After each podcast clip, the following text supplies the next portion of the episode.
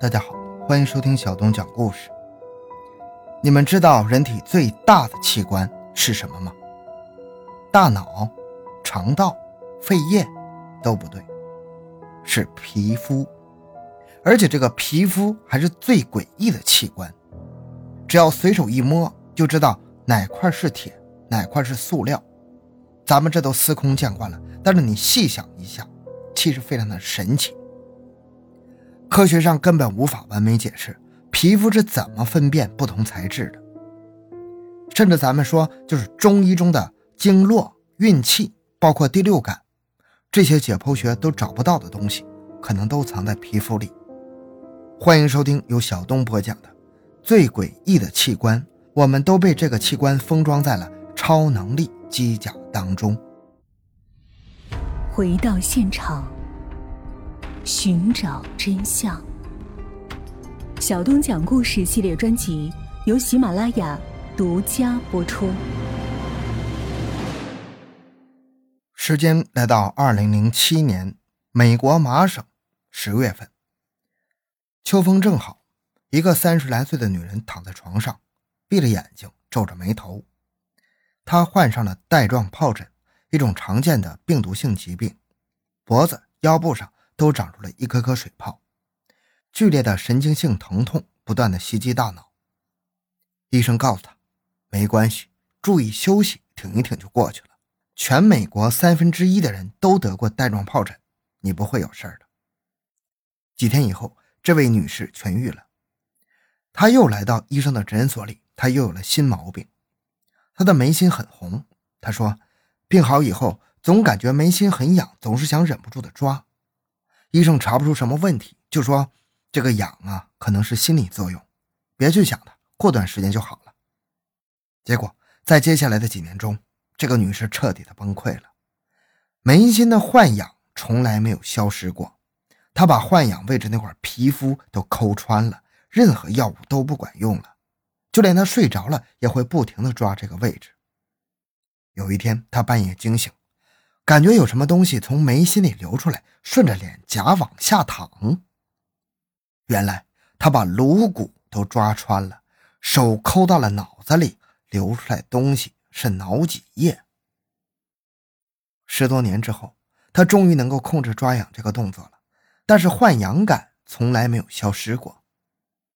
医生们很困惑，他眉心的那块皮肤。所有的神经纤维都已经被摧毁了，他这个幻痒感是从哪儿来的呢？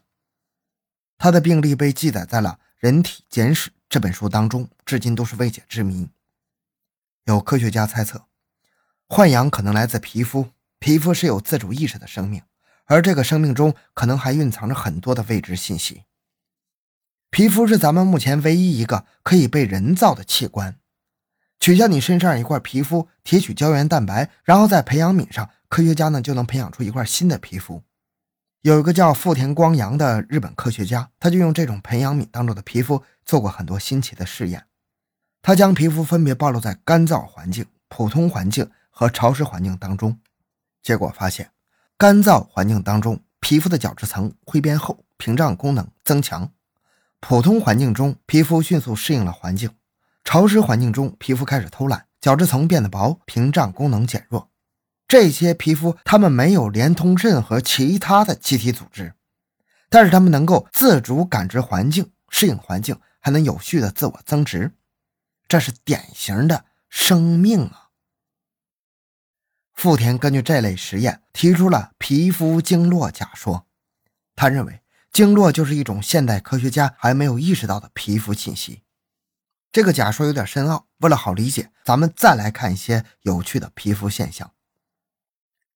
时间回到一九四零年，德军的黑寡妇在英伦三岛上疯狂轰炸，无数的英国居民被烧伤、炸伤。野战军营里，连动物学家、兽医们都被赶鸭子上架了。这当中有一个来自巴西的少年天才彼得·梅达沃，牛津大学动物学博士，他正在和死神赛跑。发誓要攻克皮肤移植的难题。梅达沃发现，不管移植手术多么成功，病人的身体总会排斥外来的皮肤，而且排斥后再移植，第二次的排斥速度比第一次还快。唯一不排斥的方法，那就是病人自己不太重要的地方的皮肤割下来，移植到伤口上，用来保命。皮肤增殖非常快，一般只要一到两周，伤口上就能长出新的皮肤。而医生们要做的就是保证病人在这一到两周内不会死于感染。战争结束后，梅达沃得到了两样东西：一个诺贝尔奖，一个医学难题。诺贝尔奖是因为他从皮肤排斥现象中发现了免疫排斥的原理，成为了器官移植之父；而医学难题则是医生们能不能找到一种不被人体排斥的东西，移植到伤口上，防止感染。医生们这一找就找了六十多年，直到最近几年，巴西医生们才发现，移植。罗非鱼皮不会有排斥反应，移植后还不需要更换鱼皮，大约八到十二天之后，揭下鱼皮，伤口就已经愈合了，新的皮肤长出来了。除了人类，动物竟然也一样，也不会排斥罗非鱼皮。为什么会这样呢？这当中原理，科学家们还在进一步研究当中，而且科学家们还发现，绿藻也可以。而且绿藻产生的氧气还能加速皮肤生长，这太诡异了。还有比移植皮肤更诡异的故事，那就是皮肤中的感官细胞。感官细胞种类很多，能够帮助我们感受冷暖、压力、运动等等。它们共同构成了我们的触觉：视觉、听觉、嗅觉、味觉、触觉，这叫五感。前这四感基本都有完善的科学解释，但是触觉很难解释。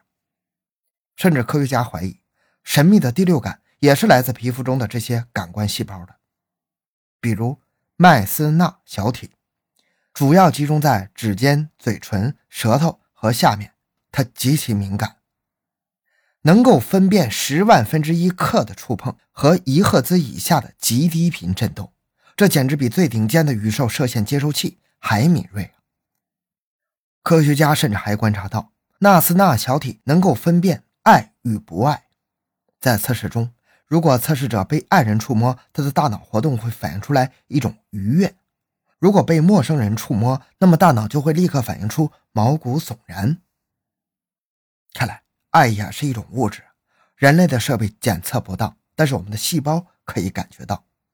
再比如帕西尼小体，它能够分辨万分之一毫米的运动。想象一下，你用一根牙签去插蛋糕。你能够很精准地感觉到，我已经扎透了奶油层，扎到蛋糕上了。可是你是怎么分辨的奶油层和蛋糕层的？你的手根本没有碰到它们呢，全凭着一根牙签呢。这在机械传感设备看来，这就是超能力呀。除此之外，还有对压力敏感的默克尔神经末梢，对拉伸敏感的鲁菲尼小体等等。科学家对这些感官细胞了解非常有限。也许以后还能发现更多更神奇的感官原理，可以用来解释目前很多的玄学现象，比如会画画的盲人。有一个叫做渡边江离子的日本人，他两岁的时候失明了，往后的几十年里，他基本都靠触觉来理解世界。大概十多岁的时候，他喜欢上游泳。他说，虽然他在水中感觉身体没有触碰到任何东西，但是他可以感到一种神奇的漂浮感。有一天，他把这种神奇的漂浮感画了下来，这竟然是一幅人在水中游泳的写实画。江离子的画惊动了学术界，专门研究盲人绘画的约翰教授说：“江离子的画和别人的绘画不一样，不是后天训练的技巧，而是真正的触觉的眼睛。因为江离子的画中竟然有透视，一个盲人怎么能理解透视呢？”教授说。他曾经在很多盲人那里尝试过，想教会他们什么是透视，结果都没有成功。最著名的盲人画家也是经过大量的训练和纠正，才勉强画出了不自然的透视。但是江离子不同，他画的透视很自然，俯视的游泳途中就像是从高空亲眼看见自己正在游泳一样。科学无法解释这种现象，只能推断。江离子的触觉神经和视觉神经产生了某种微妙的互通，皮肤具有了看见的能力。但是，也有科学家提出了一种更玄学的理论。美国麻省总医院有一位乔医生，他患有罕见的联觉症。简单的说，就是他看到你被扇耳光，他的脸也会疼；看到你被拥抱，他也能感到温暖。不光是活人，卡通人也行。他小时候看到动画片里卡通人舌头被粘住，他自己的舌头也会非常难受。看到卡通人被车撞，他也会感到剧烈的冲击。还有一次，在医科大学里，他参与了一个少年的脑外科手术，他亲身体会到了大脑被手术刀切开的感觉。虽然很痛苦，但是这种感同身受的罕见病症也让他成了名医。乔医生认为，江离子的情况也许能用联觉症来解释。乔医生小时候所认知的世界中，声音、触觉、颜色、数字这些东西都是一一对应的。比如看到蓝色，脑子里就会出现一和敲钟的声音，还有摸玻璃的感觉。有可能江离子又有类似的联觉症，但他不是通过视觉，而是通过某种微妙的触觉，联觉到了旁人身上，用旁人的眼睛看到自己游泳的样子。这简直就是心灵感应了，已经彻底玄幻了。还有更神奇的故事。想象一下，如果你失去触觉，会是什么体验呢？时间回到一九七七年，著名的脑神经学家奥利弗·萨克斯博士接诊了一个病例。C 女士，二十七岁，身体高大，喜欢曲棍球和骑马，身心健康，有两个孩子。突然有一天，她感到腹部剧痛，到医院检查之后，发现是胆结石，医生建议立即切除胆囊。C 女士住进了医院。手术前一天，她做了一个噩梦，在梦中，她的身体不停使唤，剧烈摇晃，双脚感觉不到地面，双臂在眼前晃来晃去，找不到抓握的感觉，眼看着手中的东西不停地往下掉。第二天，他向神经科医生讲了这个梦，医生让他放轻松，说这是手术前的焦虑症。结果就在那天傍晚，噩梦成真了，C 女士真的双脚找不到地面。晃来晃去，手也拿不住东西。神经科医生再次被请来，医生不耐烦地说：“这是焦虑性的歇斯底里症，心理作用，不用管它。”到了手术当天，C 女士的情况更糟糕了，她根本就站不起来，也拿不了东西。当她伸手拿东西的时候，不是够不到，就是方向偏的离谱。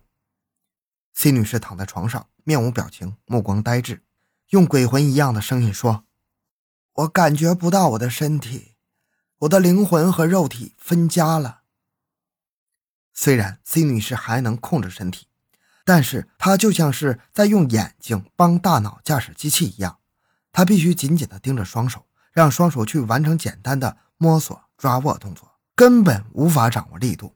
当他想拿一个鸡蛋的时候，那种感觉就像是看着一只魔鬼的手。”在自己的眼前把鸡蛋捏碎。后来医生们确认，C 女士的病因是因为皮肤与大脑断线了，她的触觉全部消失了。她已经感觉不到这个世界，但她还能看见，还能听见，就像是他的意识已经脱离了肉身，却又被锁死在了大脑中。这种感觉非常恐怖啊！在富田的皮肤经络假说里，他说。经络是一种信息传递系统，针灸的对象是皮肤，扎针的选点叫经穴，连接经穴的通道叫经络，跟随经络流遍全身的信息叫气，传递这个信息的过程叫运气。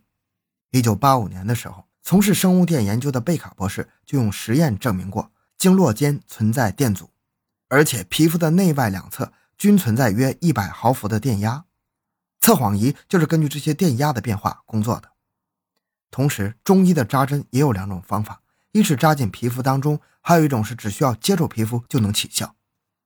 这似乎都在证明气的入口在经血的表面，而非内部。那么，金属针在人体表面会有什么反应呢？富田猜测，金属针改变了皮肤中的电场信息，这种信息能够通过皮肤传递给神经系统，让身体做出反应。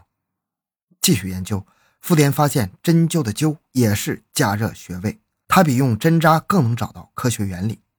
首先，他在皮肤中发现了四种信息传递的物质，它们竟然和神经系统中传递信息中的物质一模一样。